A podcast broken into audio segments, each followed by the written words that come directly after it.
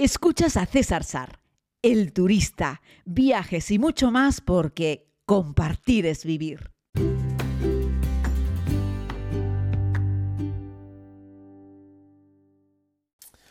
Saludos querida comunidad, vamos con un nuevo episodio de las 7 nuevas maravillas del mundo. Recuerda que estábamos haciendo una entrega de estas 7 nuevas maravillas del mundo una vez a la semana eh, hice un pequeño índice con todas ellas y luego la semana pasada les hablé de Chichen Itza.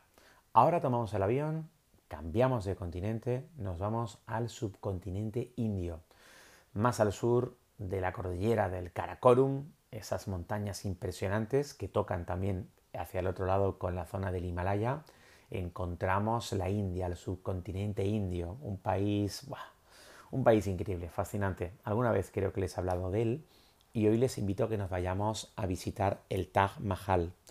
Para algunos el edificio más bello del mundo. Me costaría decir lo contrario. Si no es el edificio más bonito del mundo, está claro que es uno de los tres o los cinco edificios más impresionantes del planeta. Tiene una arquitectura magnífica.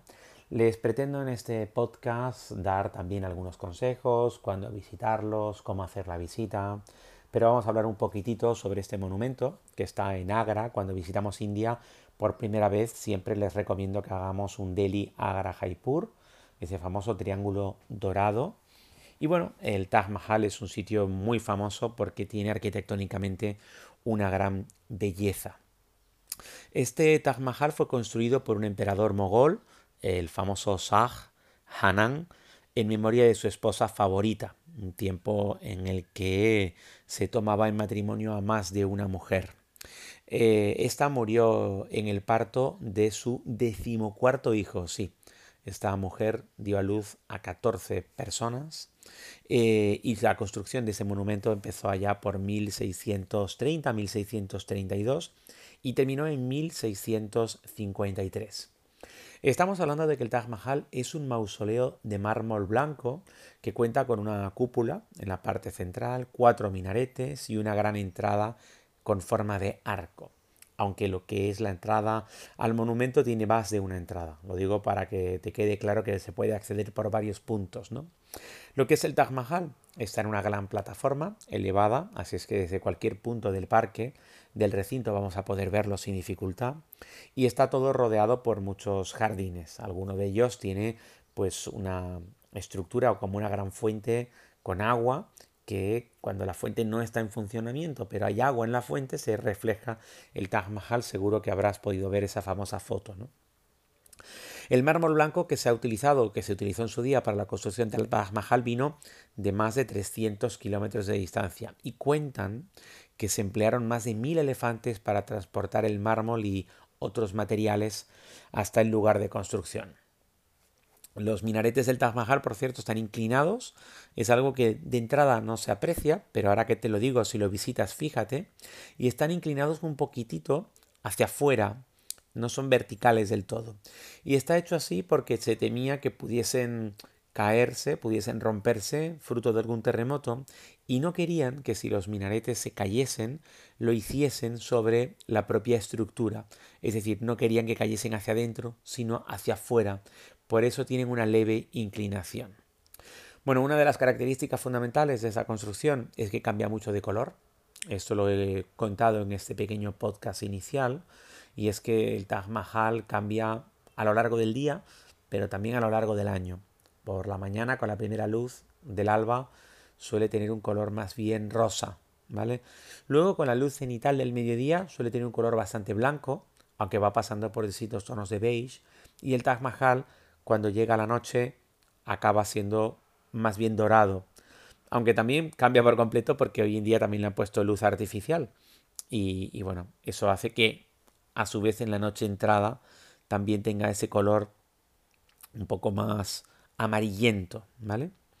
Bueno, eh, estamos hablando de que tiene una arquitectura mogol, pero que también tiene tintes islámicos, está decorado por fuera con, con versículos del Corán, pero la cúpula, por ejemplo, es una cúpula claramente persa y todo pues tiene distintos tintes indios, que es donde se encuentra. Fundamentalmente podríamos decir que el edificio más famoso de la India es una estructura musulmana, ¿vale? No, es una, no es una estructura que tenga ningún motivo, o sea, o sea, no sea un edificio hinduista, es un edificio musulmán. Y bueno, con esos tintes persas, al fin y al cabo, es una estructura hecha por los mogoles, ¿no? Bueno, es uno de los edificios más fotografiados, es patrimonio mm, mundial declarado por la UNESCO, lo visitan millones de personas eh, cada año y es una de esas visitas que merece la pena hacer por lo menos una vez. ¿no? Cambia mucho, ya les digo, de una época del año a otra. Si tuviese que darte mi recomendación, te diría que fuese esa primera hora de la mañana. Y esto te lo digo en estos consejos. Hablan de verlo al amanecer, pero la realidad es que la entrada nunca abre antes de la salida del sol con lo cual lo vas a poder ver con las primeras luces del día, pero nunca vas a estar allí en la noche antes de la salida pura del sol. ¿no? Hay más gente al atardecer que al amanecer, como cualquier monumento. El Taj Mahal abre a las 6 de la mañana, entre 6 y 6 eh, de la mañana y cierra entre 6 y 6 y media de la tarde. Todos los días menos los viernes. Consejo, no vayas tampoco un lunes porque la mayoría de los otros monumentos que hay en Agra cierran los lunes. Entonces la gente aprovecha que está todo cerrado el lunes para ir el lunes al Taj Mahal. Así es que mi recomendación es, el viernes cierra, el lunes hay mucha gente, pues cualquiera de los otros días al amanecer. Recuerda que la visita requiere de pasar un control de seguridad que está diferenciado entre hombres y mujeres. Eh, la fila de las mujeres va más lenta que la fila de los hombres. Así es que si vas en un grupo y vais mujeres y hombres, os queréis encontrar dentro, sabed que hay un momento en el que os van a separar por sexos para pasar el control de, el control de seguridad. Las entradas se pueden comprar online, hoy en día ya se venden online, o en la taquilla. Yo te diría que la comprases online, en la taquilla hay muchas colas. Cuando la compras en la taquilla o la validas tu entrada online en la taquilla, te van a dar hoy en día una botella de agua y una especie de plásticos como unos pequeños cubre zapatos que te los puedes poner para taparte los calcetines porque hay parte de la visita que la tienes que hacer descalzo. Eh, puedes hacerla descalzo puro y duro, sobre todo por la mañana no hay problema, pero a mediodía el mármol se calienta muchísimo, así que te recomiendo llevar unos calcetines para poder hacer la visita. Hay diferente precio de si eres un extranjero o eres un ciudadano indio y te recomienda que lleves una vestimenta adecuada. Al fin y al cabo, se trata de un mausoleo. Vístete de una forma modesta, pero las mujeres, por favor, llevad un pañuelo para cubriros los hombros. Hombres y mujeres deberíamos llevar siempre prendas que vayan más abajo de las rodillas y llévate un calzado cómodo porque el recinto es bastante grande y cuando te dedicas a pasear alrededor del Taj Mahal para buscar las mejores fotos por los jardines, pues ahí se camina bastante. No están permitidas las mochilas grandes, las bolsas grandes, tampoco está permitido usar trípode y tampoco quieren eh, utilizar cámaras, permitirte hacer vídeo, utilizar cámaras profesionales. Así es que vete de una forma discreta. Lo filmé tanto en la primera como en la segunda temporada de la serie y en ambos casos tuve problemas. Nunca les dije que estaba haciendo una grabación profesional porque si no, ya les digo, son todo complicaciones. Al fin y al cabo, yo estuve allí contando la experiencia desde el punto de vista turístico. ¿no? El lugar es accesible para personas con movilidad reducida. Hay rampas eh, disponibles para poder moverte. Hay pequeños ascensoritos como pequeños montacargas para poder salvar algunos de los puntos para poder llegar a la plataforma superior y en eso lo han ido mejorando con los años. Eh, la entrada y la salida del recinto tiene unas pequeñas plataformas de madera.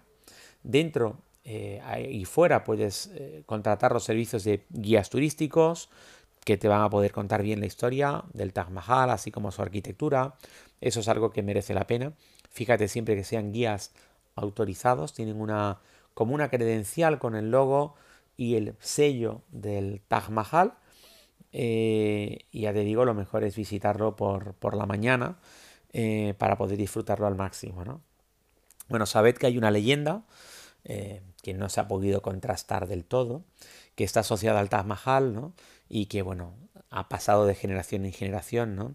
Y dice que este emperador, el Shah Hanan, el que construyó el Taj Mahal, eh, ordenó la construcción del Taj Mahal, tenía la intención también de construir otro mausoleo idéntico, pero en este caso en color negro, eh, al otro lado del río, del río Yamuna, que por cierto, hago un paréntesis, es un río que ha hecho el gobierno indio grandes esfuerzos por limpiarlo, pero que es un lugar que apesta, es un lugar sucio, lleno de podredumbre, con un hedor terrible. Han hecho esfuerzos en limpiar el río Yamuna, al menos a su paso por el Taj Mahal, pero es un río muy sucio. Bueno, al otro lado del río, es decir, enfrente del Taj Mahal, quería construir esta otra construcción idéntica, pero con mármol negro. Pero antes de que pudiera comenzar ni siquiera la construcción, su hijo lo destronó y lo encarceló en el fuerte de Agra. Ojo, desde el fuerte de Agra se puede ver el Taj Mahal. En este lugar, el Shah Hanan pasó sus últimos años de vida mirando desde la ventana el Taj Mahal, este monumento que había construido para su amada esposa. Se dice que cuando Shah murió, su hijo, el que lo había desterrado, lo enterró junto a su esposa en el propio Taj Mahal, junto a su sarcófago. Y así, cuenta la leyenda, pudieron los dos esposos descansar finalmente juntos, aunque no era el deseo del marido hacerlo en ese lugar, sino, ya les digo, en una especie de Taj Mahal negro enfrente. Y bueno, pues esto ha sido objeto de debate de muchos años. Nadie ha podido contrastar la veracidad de esta leyenda, pero es algo de lo que te cuentan todos los guías nada más entrar. ¿no? Decirte que la mejor época para visitarlo es los meses de invierno, de noviembre a febrero, temperaturas más frescas, más agradables. Además, en estos meses no suele llover tanto, temperaturas 20-25 grados y es muy cómodo visitarlo en esta época. Si te vas allá por los meses de junio, julio, buf, hay un calor que supera los 40 grados por el día, es muy duro visitarlo. De abril a julio las temperaturas son muy, muy altas y además es tiempo de monzón y también llueve muchísimo, así es que lo vas a pillar con agua. Te diría que si te toca hacerlo en esta época porque no tienes otra y te pilla monzón y calor, vete a primera hora, menos calor. Igualmente a primera hora suele llover, primera y última hora es cuando en los climas monzónicos más llueve, pero en ese caso la visita hazla remangándote un poco los pantalones y sin calcetines. Vas a encontrar un mármol mojado, pero el tacto, la sensación de pisar en un mármol mojado está bien, es agradable, eso sí, ándate con cuidado porque puede resbalar mucho. Sobre todo si eres una persona mayor o con movilidad reducida con un poco de exceso de peso, subir esas escaleras de mármol mojado puede conllevar, en fin, cierto riesgo. Pero no pasa nada, llueve un ratito y luego sale el sol y todo se seca. Así es que en invierno y en verano, con lluvia pero sin lluvia, al amanecer o al atardecer, el Taj Mahal, una de las siete nuevas maravillas del mundo, es una de esas visitas imprescindibles y que yo te recomiendo. Si ya las has visitado, déjame por favor tus comentarios. Si no las has visitado y tienes alguna duda, déjalo también en tus comentarios. Allí donde me escuches en cualquiera de las plataformas, te animo a que me pongas cinco estrellitas y dejes un comentario. Me ayudará mucho a darle visibilidad a este podcast y así mantenerme animado en continuar con esta saga de entregas de viajes en cualquier rincón del mundo y una vez a la semana, lo prometido es deuda, vamos a hablar de una de las siete nuevas maravillas de la humanidad. Muchas gracias por escuchar desde el otro lado y regresamos mañana.